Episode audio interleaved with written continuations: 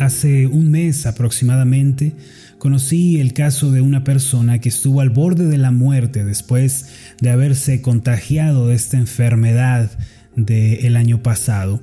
Su asignación eh, en cuanto a su oxígeno había bajado terriblemente, eh, se encontraba en niveles peligrosísimos y todos pronosticaban una muerte y una tragedia.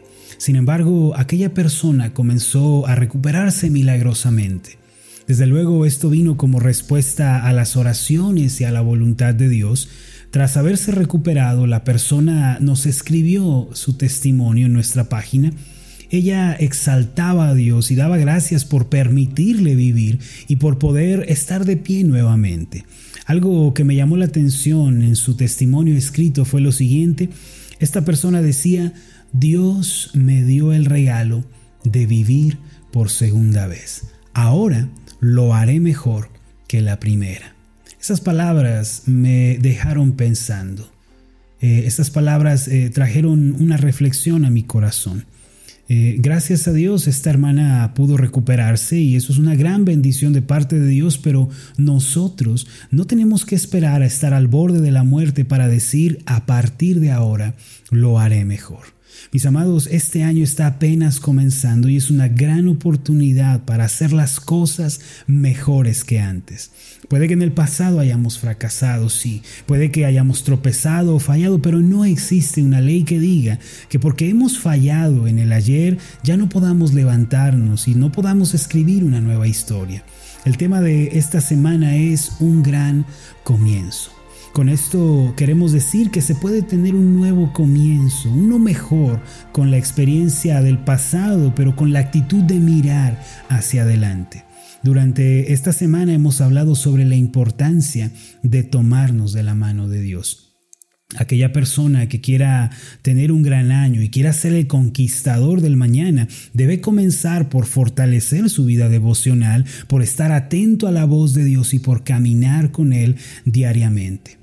Además, hemos hablado de la importancia de tener un propósito para cada día, si usted recuerda. No hay nada malo en decir, Señor, este día me propongo llevar a cabo este plan para tu gloria, me propongo desarrollar estabilidad. De hecho, los resultados de tener una meta para cada día y de darle un rostro a cada mañana pueden ser muy beneficiosos para nosotros. Por otra parte, en relación a tener un gran comienzo, hemos hablado sobre lo importante que es guardar nuestro corazón.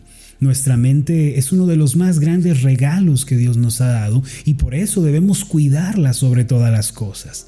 Para lograrlo debemos fijar nuestros pensamientos en la palabra de Dios. El adversario, Satanás, como bien dijimos, también está tratando de llenar nuestra mente con sus ideologías y sus corrientes de pensamiento. Por tal motivo debemos estar vigilantes. Aquel que cuida su mente en realidad está cuidando su vida. Justamente el día de ayer conversamos sobre tener una expectativa. Esta es una parte fundamental de las personas que alcanzan el éxito. Pero, ¿qué significa tener expectativas? ¿Qué queremos decir con esto? Esto implica creer que los milagros de Dios eh, pueden cumplirse en nuestra vida, implica creer que la poderosa obra de Dios puede tener lugar también en nosotros. Dios nos invita a preparar la vasija de nuestro corazón para que ésta pueda ser llena por su gracia y su favor. Se puede decir que la expectativa es el otro nombre de la fe. A propósito, ¿qué espera usted recibir este año de parte de Dios? ¿Cuál va a ser su oración y su deseo delante de Él? Hebreos capítulo 11, versículo 6 declara lo siguiente, pero sin fe es imposible agradar a Dios, porque es necesario, note usted, es una necesidad que el que se acerca a Dios crea que Él existe y que es galardonador de los que le buscan. Amados, Dios se agrada de la fe. A Dios le agrada la expectativa de sus hijos. Y de acuerdo con este pasaje de Hebreos 11:6, si queremos ser cercanos a Dios, tenemos que creer que Él premia a los que le buscan. Amados, lleven todas sus necesidades espirituales y materiales delante de Dios en oración. Llévenle las necesidades de sus parientes, de sus compañeros de trabajo, de sus amigos. Tan solo hagan partícipe a Dios de sus necesidades y van a conocer su capacidad y su disposición para ayudar y para salvar a los suyos. No se desanimen si de momento no obtienen la respuesta. No se desanimen si no tienen respuestas inmediatas a sus oraciones. Continúen orando. Continúen esperando, sean pacientes con perseverancia, creyendo que el Señor los está escuchando. Este año, para que oremos debidamente, hay que tener tres seguridades muy claras. Permítame hablar brevemente de esto. En primer lugar, si usted quiere que este año vengan respuestas de Dios para usted, tiene que estar seguro de que lo que le está pidiendo a Dios es para glorificarlo a Él. Es decir, aquello que usted quiere recibir, hágase esta pregunta, ¿de verdad hace que Dios sea exaltado? ¿De verdad hace que Dios sea honrado? Y esto causa asombro entre los hombres para la gloria de Dios. Esta es la primera seguridad que uno debe tener cuando ora. Si lo que le pedimos a Dios en oración le glorificará, hermanos, es casi seguro que vamos a recibir esa petición. Pero hay otra seguridad que debemos tener al orar. En segundo lugar, debemos estar seguros de que nuestras peticiones se basan solamente en los méritos de Cristo. No pidamos nada basándonos en nuestra propia justicia o en nuestro esfuerzo personal. Antes bien, al orar debemos pensar, Señor Jesucristo, Tú haces posible que yo reciba respuestas a mis oraciones, tú eres la causa por la que puedo acercarme al Padre y puedo pedir. Es más, mis amados, debemos decir, Padre, no te pido nada basándome en mi esfuerzo o mi desempeño, todo lo espero en el nombre de Cristo. Mire, hay gente que piensa y se dicen a sí mismos, yo he servido por muchos años a otros, yo he sido bueno aquí, yo he sido bueno allá, yo pertenezco a tal familia que ha servido a Dios por generaciones y después prosiguen a pensar, eso ha de servir de algo, eso tiene que apoyar mi petición, tiene que darle peso y por eso quizá Dios me va a apoyar y me va a responder.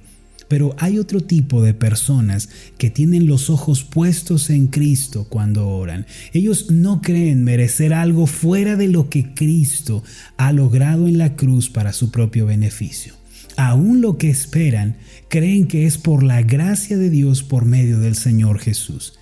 Está escrito en Juan capítulo 14, versículo 13, y todo lo que pidiereis al Padre en mi nombre, dice el Señor Jesús, lo haré Note usted para que el Padre sea glorificado en el Hijo. Esta es la clave de la oración que recibe respuesta. Debemos orar en el nombre de Jesús. Esto equivale a orar dependiendo solamente de lo que Él logró para nosotros. Hermanos, no piensen que Dios les responderá porque ustedes son muy buenos o muy justos o muy esforzados o porque ustedes han hecho esto o aquello. Él les responderá porque Cristo tiene justicia y santidad perfecta y Él les ha llevado, Él les ha acercado al Padre Celestial. Además, existe una tercera seguridad que debemos tener cuando oramos. Esta consiste en estar convencidos de que lo que estamos pidiendo es bueno, es sincero, es limpio verdaderamente. Mire, a veces estamos orando por cosas que sabemos muy en el fondo que no son buenas, que no edifican y que no nos van a llevar a una sincera entrega a Cristo. Tales oraciones no reciben respuesta. Mire lo que dijo el apóstol Santiago en su, epístola en el capítulo 4, versículos 2 en adelante. Codiciáis y no tenéis, matáis y ardéis de envidia y no podéis alcanzar, combatís y lucháis, pero no tenéis lo que deseáis porque no pedís. Pedís y no recibís, porque pedís mal para gastar en vuestros deleites. Por eso, al orar, mis amados, debemos asegurarnos de que lo que le estamos pidiendo al Señor es bueno en verdad. Y si no es así, debemos desistir de esa oración. Mis hermanos, este año puede ser uno grandioso puede ser uno de bendición, de respuestas a nuestras oraciones, puede ser un año de milagros en verdad. Pero para eso tenemos que cultivar estas tres seguridades que acabo de mencionar. Debemos estar seguros de que lo que le estamos pidiendo al Señor es para su gloria, que lo que estamos pidiendo se basa completamente en los méritos de Cristo y que nuestros deseos están libres de avaricia y de codicia. Quiero terminar esta reflexión eh, considerando lo que le ocurrió al patriarca Abraham en el libro de Génesis capítulo 13 Allí se nos cuenta que una vez que él se separó de su sobrino Lot, la voz de Dios vino y le dio una clara instrucción. En Génesis 13, versos 14 y 15 dice así, y Jehová dijo a Abraham, Después que Lot se apartó de él, alza ahora tus ojos y mira desde el lugar donde estás hacia el norte y el sur y al oriente y al occidente, porque toda la tierra que ves la daré a ti y a tu descendencia para siempre. Subraya esta expresión, alza ahora tus ojos. Amados, hay un poder asombrosamente creativo cuando uno alza sus ojos y mira intensamente y con profundo interés lo que quiere. Algo asombroso ocurre cuando nuestra visión espiritual se fija sobre algo. Hoy en día hay mucha gente que experimenta el fracaso en la vida porque no se da cuenta del poder de la mirada. Solamente miran sin discernimiento y según los deseos de la carne. Al igual que Eva, quien comió del fruto prohibido, eh, estas personas ponen sus ojos en lo que no edifica y en lo que no trae ningún beneficio espiritual.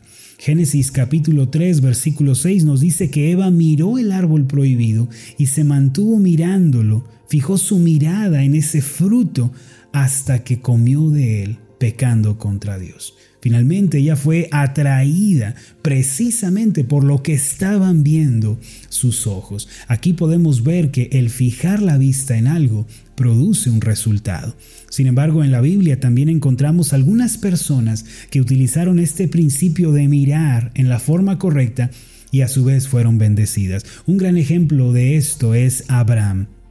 Cuando Dios le prometió darle la tierra de Canaán como herencia para él y para sus descendientes, primero el Señor le dio una clara instrucción. Hizo que Abraham levantara su vista y se enfocara en la tierra. Note usted que el Señor sencillamente pudo decirle, Abraham, te la voy a dar sin más. Pero Dios tuvo interés en que Abraham levantara la vista y contemplara la tierra. Cuando él la vio, un milagro sucedió en su interior. La tierra de Canaán fue arrastrada hacia Abraham en un sentido y él fue arrastrado hacia ella. Mis amados, aún en la actualidad, si una persona mira con cuidado algo, puede recibirlo. Sin embargo, si no miramos con detenimiento, nada vamos a obtener. Este año que está comenzando hay que levantar la vista al igual que Abraham. ¿Qué es lo que tenemos que mirar? Hay que poner los ojos en la salvación de nuestra familia. Hay que poner la vista en la edificación de un hogar para la gloria de Dios. Hay que levantar los ojos y hay que creer en la bendición. Hay que creer que el favor puede salirnos al encuentro. Visualice por fe eso que le está pidiendo al Señor. Ponga la vista en la sanidad, en la libertad, en la paz, en el gozo. Cuando así lo hagamos, mis amados, algo asombroso va a comenzar a suceder. Permítame hacer una oración por usted. Amado Padre Celestial, a través de tu palabra podemos ver, Señor, cómo debemos pedir y cuál debe ser la seguridad de nuestro corazón cuando oramos. Ayúdanos para que todas nuestras peticiones se enfoquen en darte gloria, pues este es el propósito principal de nuestra vida. Además, ayúdanos a orar siempre dependiendo de los méritos de Cristo. Y a su vez, Señor, que cuando oremos seamos libres de la avaricia, de la codicia, de la riña, del enojo contra otros. Limpia nuestros corazones, amado Padre. Ayúdanos a levantar la vista, así como se lo dijiste Abraham, y poner los ojos de la fe en aquello que estamos esperando recibir de ti. Señor, ayúdanos a practicar este principio de elevar la vista y fijarla en el objetivo con esperanza. Esto te lo pedimos en el nombre de Jesús. Amén y amén. Hola, ¿qué tal? Mi nombre es Marlon Corona, soy el pastor de la iglesia Ascender en la ciudad de Zapopan, Jalisco, en México. Le agradezco mucho por haberme seguido con esta meditación. Mi oración siempre es que usted sea prosperado en todas las cosas y goce de una buena salud, así como prospera en su alma. Lo invito a que ore por las meditaciones Ascender y le pregunte a Dios cómo puede usted ser de bendición para este ministerio. Las meditaciones Ascender son impulsadas y apoyadas por nuestros oyentes. Reciba un fuerte abrazo de mi parte. Que Dios le bendiga. Hasta la próxima.